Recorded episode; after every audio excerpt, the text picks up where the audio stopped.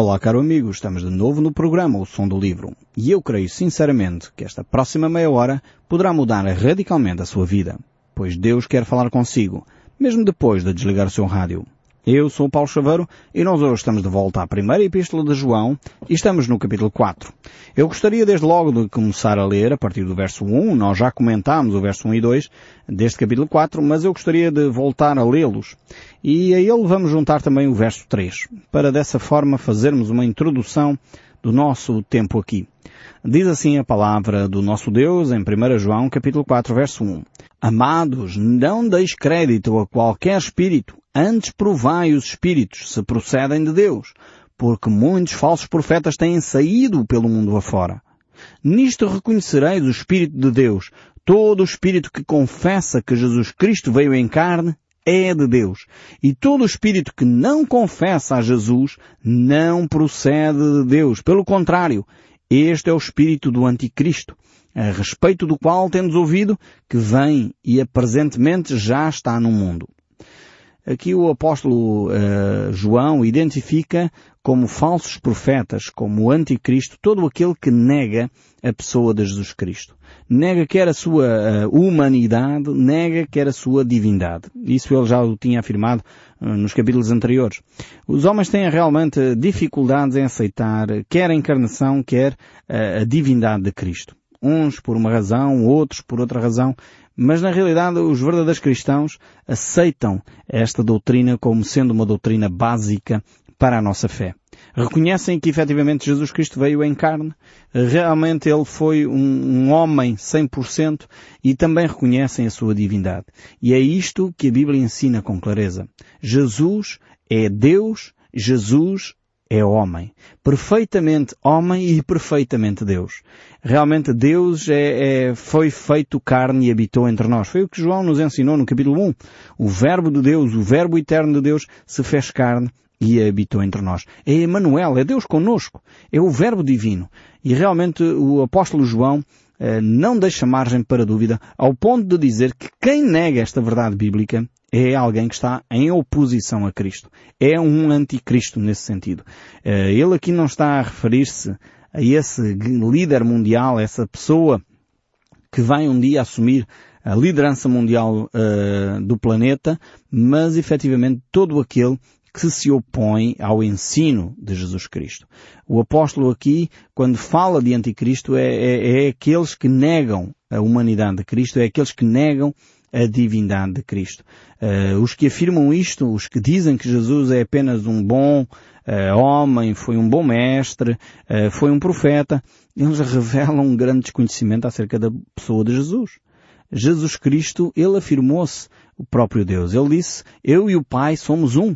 Não há dúvidas acerca do ensino de Jesus Cristo e da divindade de Cristo. João diz no capítulo 1, uh, claramente do seu Evangelho, que o Verbo eterno de Deus se fez carne e habitou entre nós. O apóstolo Paulo nos ensina claramente que pelo, pelo Senhor Jesus Cristo foi criado todo o universo. Quando no livro do Gênesis nós entendemos que o universo foi criado por Deus, logo só podemos assumir que Jesus Cristo é Deus. O livro de Hebreus reafirma realmente a divindade de Jesus Cristo quando ele coloca uh, aquele texto do capítulo 1, verso 8, onde nos ensina acerca da divindade de Jesus Cristo, chamando Jesus de Senhor, e ali Senhor seria traduzido uh, para o hebraico como Yahvé. Eh, porque a palavra Yahvé, traduzida para o grego, foi traduzida por Kyrios, que era o termo utilizado para designar Senhor. Porque se traduzirmos Yahvé do hebraico para português, ou Kyrios do grego para o português, a palavra que vamos encontrar é Senhor. É a mesma designação com palavras, como é óbvio, de línguas diferentes. Então temos que ter esta compreensão, quer da humanidade de Jesus, quer da divindade de Jesus. E quem diminuir uma coisa ou outra, de alguma forma está a ter um ensino que é contrário ao ensino de Jesus Cristo. E o apóstolo João é claro sobre isto, dizendo que são falsos mestres, são alguém que procede e é uh, designado como anticristo, como ele diz aqui. Mas nós vamos prosseguir e ele diz, uh, ainda neste capítulo 4, Filhinhos, já é a última hora. E como tendes ouvido que vem o anticristo, também agora muitos anticristos têm surgido, pelo que conhecemos que é a última hora. Eles saíram do nosso meio. Entretanto, não eram dos nossos, porque se tivessem sido dos nossos, teriam permanecido conosco. Todavia, eles se foram para que ficasse manifesto que nenhum deles é dos nossos. Quem é mentiroso, senão aquele que nega que Jesus é o Cristo? Este é o anticristo, o que nega o Pai e o Filho. Todo aquele que nega o Filho, este não tem o Pai. Aquele que confessa o Filho, tem igualmente o Pai. Amados, não deis crédito a qualquer espírito. Antes provai os espíritos se procedem de Deus, porque muitos falsos profetas têm saído pelo mundo fora. Nisto conheceis o Espírito de Deus. Todo o espírito que confessa que Jesus veio em carne é de Deus. E todo o espírito que não confessa a Jesus não procede de Deus. Pelo contrário, este é o espírito do anticristo, a respeito do qual temos ouvido que vem e presentemente já está no mundo. Realmente aqui temos este texto, eu li-o de uma forma sequencial agora, para nós termos a percepção completa uh, do que o apóstolo João está a dizer. E realmente ele nos desafia aqui. Ele começa por falar aos filhinhos. Filhinhos, vós sois de Deus e tendes vencido os falsos profetas, porque maior é aquele que está em vós do que aquele que está no mundo, diz ele a partir do verso 4. Vejamos aqui uh, que o apóstolo João começa a estabelecer agora a diferença entre aqueles que são de Deus e aqueles que não são. E ele diz, vós sois de Deus. Eis uma declaração aqui fantástica uh, acerca de cada um de nós. Nós pertencemos a Deus. Somos propriedade exclusiva de Deus. Ele nos comprou por um bom preço, pelo sangue de, do seu Filho Jesus Cristo. Foi o preço que Deus deu por cada um de nós. Por isso João pode afirmar, filhinhos, vós sois de Deus. Agora, sai naturalmente uma pergunta desta afirmação. A pergunta é, você que me está a ouvir, pode declarar com certeza que você é de Deus? Você pertence a Deus. Não é, nasceu num lar cristão, não é se foi batizado quando era pequenino e agora nunca mais teve um relacionamento com Deus. Não é isto que eu estou a perguntar. Eu estou a perguntar se você no seu íntimo tem uma relação com Deus diária. Percebe que pertence a Deus. Percebe que realmente está ligado com Deus. Uh, filhinhos, vós sois de Deus, diz aqui o texto. João diz isto para que uh, realmente nós tenhamos confiança no nosso coração, mas também ao mesmo tempo porque temos vencido os falsos ensinamentos, porque venceste os falsos mestres, porque venceste os falsos profetas. O trabalho do Evangelho realmente desenvolveu-se no primeiro século como uma força irresistível. Não poderia ser eh, de outra forma. Realmente o Evangelho é o poder de Deus para a salvação de todo aquele que crê. Então, eh, pouco adiantou ao mundo daquela época tentar travar os cristãos. Colocaram-nos nas arenas, tentaram matá-los, tentaram aprisioná-los, mas na realidade o Evangelho de Jesus Cristo espalhou-se de uma forma uh, dramática, assustadora por um lado, uh, porque foi a uma velocidade intensa que a palavra de Deus se espalhou pelo mundo conhecido então. E realmente o fez Deus assim porque efetivamente eh, Deus é poderoso, Deus é soberano, Deus dá esta marca aos seus filhos. Satanás ele tentou tudo. Tentou os massacres, tentou os homicídios, tentou a chacina, tentou a difamação acerca dos filhos de Deus, mas efetivamente não conseguiu travar, porque a promessa de Deus é que as portas do inferno não prevalecerão contra a Igreja de Jesus Cristo. Satanás tentou fazer isso mesmo logo com Jesus, tentando matar Jesus quando ele era bebê, tentando desviá-lo do seu ministério lá nas tentações do deserto, tentando várias vezes uh, tentá-lo durante o seu ministério, mesmo utilizando até o apóstolo Pedro, uh, e mais tarde uh, até utilizando Judas para trair a Jesus. Mas o que Satanás não sabia é que fazendo isso, Satanás efetivamente estava a cumprir o plano de Deus. Vejamos, como Deus é soberano sobre uh, realmente a história da humanidade. Satanás não podia uh, travar o plano de Deus. E efetivamente esta ideia que muitas vezes nós temos, ideia errada que nós temos acerca de que Satanás e Deus andam ali numa luta praticamente igual e que Satanás está quase a ganhar, isto é uma ideia completamente contrária às Escrituras. É uma ideia que é muito interessante nos filmes, e há filmes, eh, vários filmes que têm explorado esta ideia da luta entre o bem e o mal, e que o bem e o mal andam ali em luta praticamente taco a taco, e que quase o mal está a vencer. Uh, é uma ideia, uh, como eu disse, interessante se calhar para argumentos de filmes, mas não é uma ideia bíblica. biblicamente, quando nós olhamos para as Escrituras, já vencemos o maligno. O maligno não tem poder, não tem autoridade, não tem realmente espaço para progressão. Deus em Cristo Jesus, naquela cruz, Cristo alcançou um triunfo para toda a humanidade. E a sua ressurreição é o garante deste triunfo. Então nós podemos ter a plena convicção no nosso íntimo de que nós já vencemos o maligno. Filhinhos, vós sois de Deus porque já venceste o maligno. Este é o grande desafio de Deus para nós. Nós, como cristãos, eh, fazemos parte eh, de um clube vitorioso. Fazemos parte uh, de, um, de um império criado por Deus, mas um império que realmente é um império vitorioso. Nada do passado se pode comparar uh, àquilo que nós uh, podemos experimentar. Nem as tentações, nem as quedas que nós temos uh, podem frustrar os planos de Deus para o mundo. E efetivamente, uh, alguém disse, um dos pais da igreja disse, uh, portanto no passado, há alguns séculos atrás, somos de ontem, mas tomamos conta de todas as províncias, de todas as cidades, tomamos conta do Senado e achamos-nos nos palácios reais. Isto era alguém falando acerca de, de, da expansão do cristianismo. E efetivamente, quando nós nos apercebemos que somos filhos de Deus e temos vencido os falsos profetas, realmente esta é uma marca. Por isso temos que conhecer bem as Escrituras. Não podemos mais brincar ao cristianismo. Temos que parar de brincar ao cristianismo. Precisamos ser cristãos convictos, cristãos coerentes, que dizem eu sigo a Cristo, mas sigo mesmo. E eu dou graças a Deus porque este programa tem contribuído para que várias centenas, vários milhares de cristãos estejam a assumir o seu cristianismo de uma forma mais eh, coerente, mais íntegra. E, e fico muito alegre ao receber as vossas cartas e ao receber os vossos telefonemas, uh, quando nos comunicam aquilo que Deus está a fazer.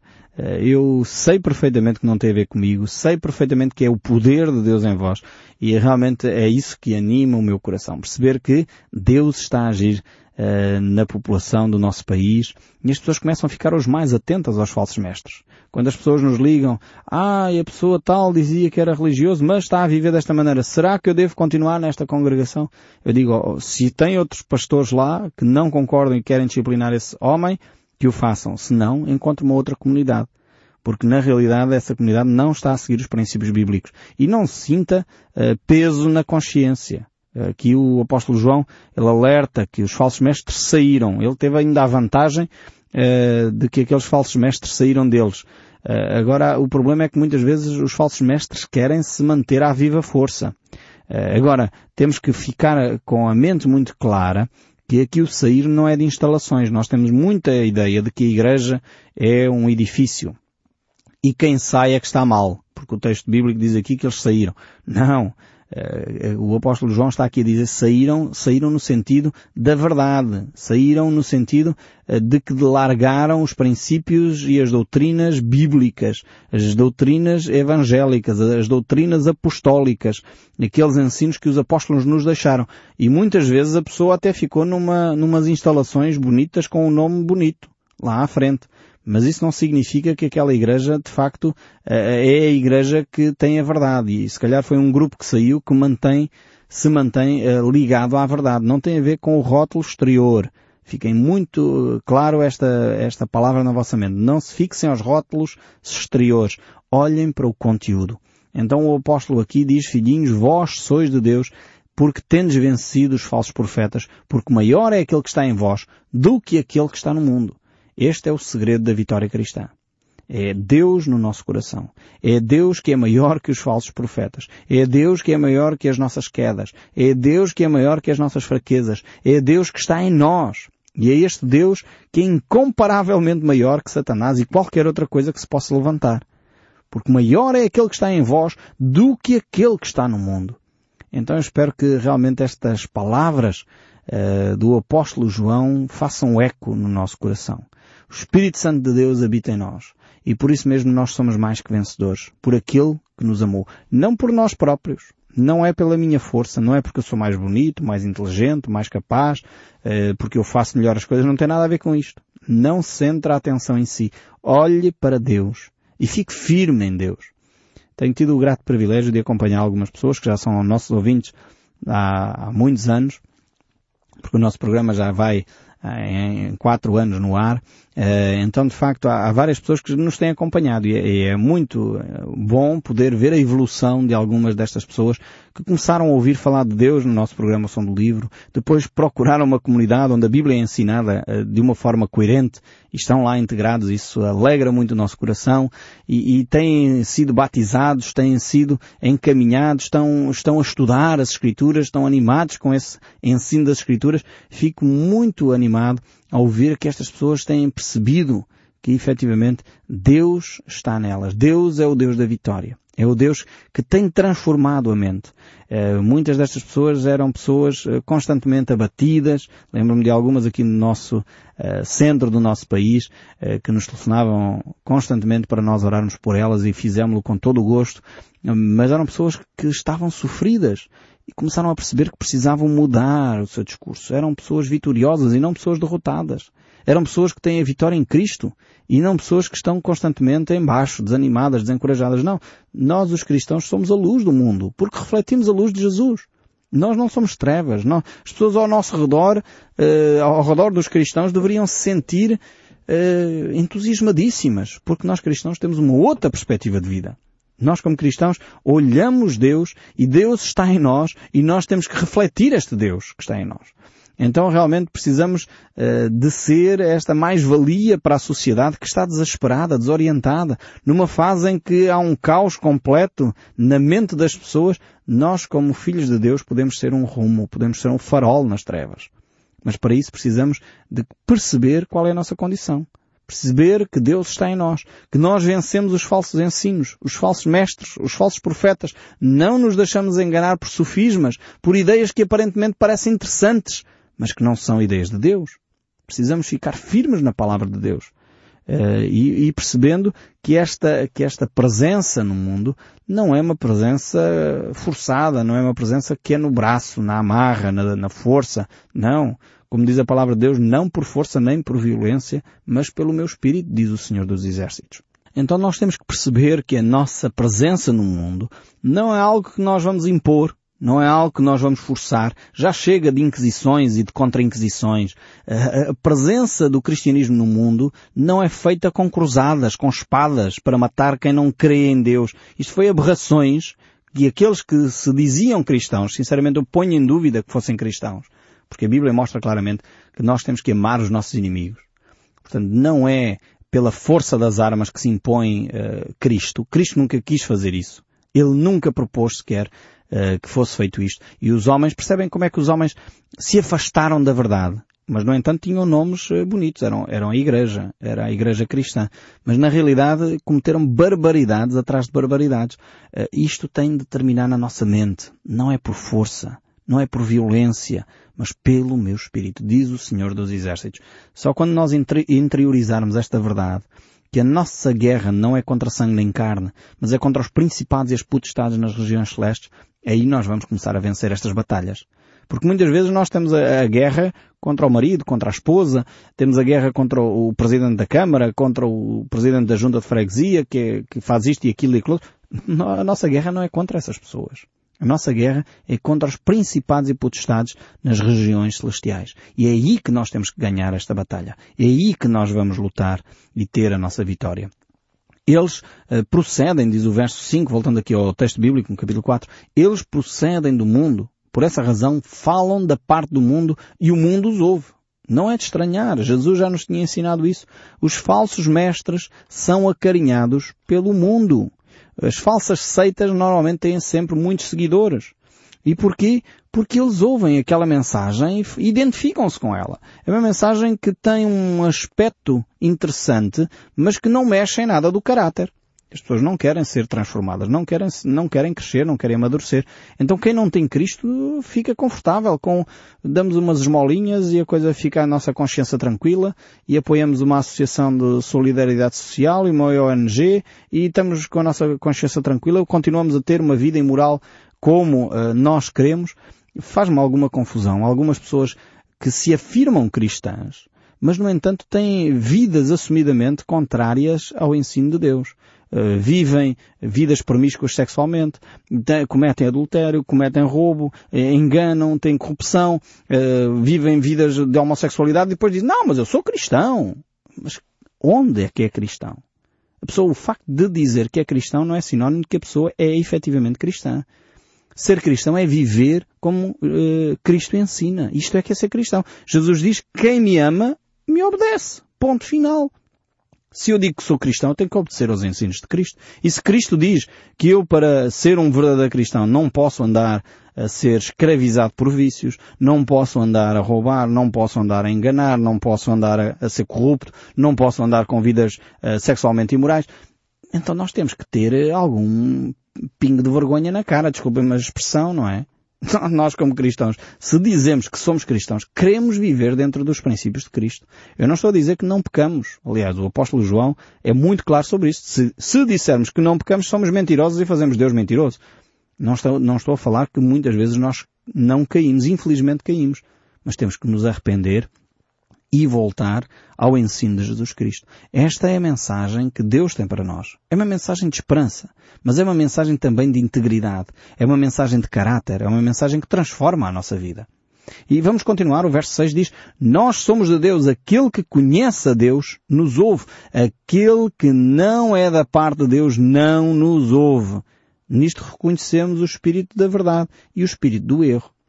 O apóstolo João está muito claro sobre isto. Eh, ele percebe perfeitamente que ele não vai conseguir agradar a toda a gente. Há pessoas que não vão querer ouvir a mensagem do Evangelho. Porquê? Porque não procedem de Deus. As coisas de Deus discernam-se espiritualmente. As pessoas que ouvem a palavra de Deus têm sede da palavra de Deus são pessoas que se querem aproximar de Deus. E eu tenho visto que todas as pessoas que têm genuíno interesse por se aproximar de Deus, Deus revela-se a eles. E este é um facto. Mas há aqueles que nunca vão querer ouvir falar da palavra de Deus. Por mais bonita que ela seja, por mais bem preparada que ela esteja, as pessoas vão dizer, não, eu não me identifico com isto. Não quero este tipo de vida para mim. E a pessoa está livre de fazer esta escolha. Mas também está livre de receber as consequências da escolha que fez. Cabe a cada um de nós tomar a sua decisão. E eu espero sinceramente que você tome a decisão adequada, a decisão correta, de ouvir a voz de Deus e viver dentro dos padrões que Deus definiu para si. Porque esses são os padrões da liberdade, esses são os padrões da justiça, esses são os padrões que o vão conduzir a uma qualidade de vida que você nunca antes experimentou. Desafio a experimentar uma nova realidade, que é a realidade de viver o cristianismo. Eu espero sinceramente que o som deste livro continue a falar consigo, mesmo depois de desligar o seu rádio. Que Deus o abençoe ricamente e até ao próximo programa.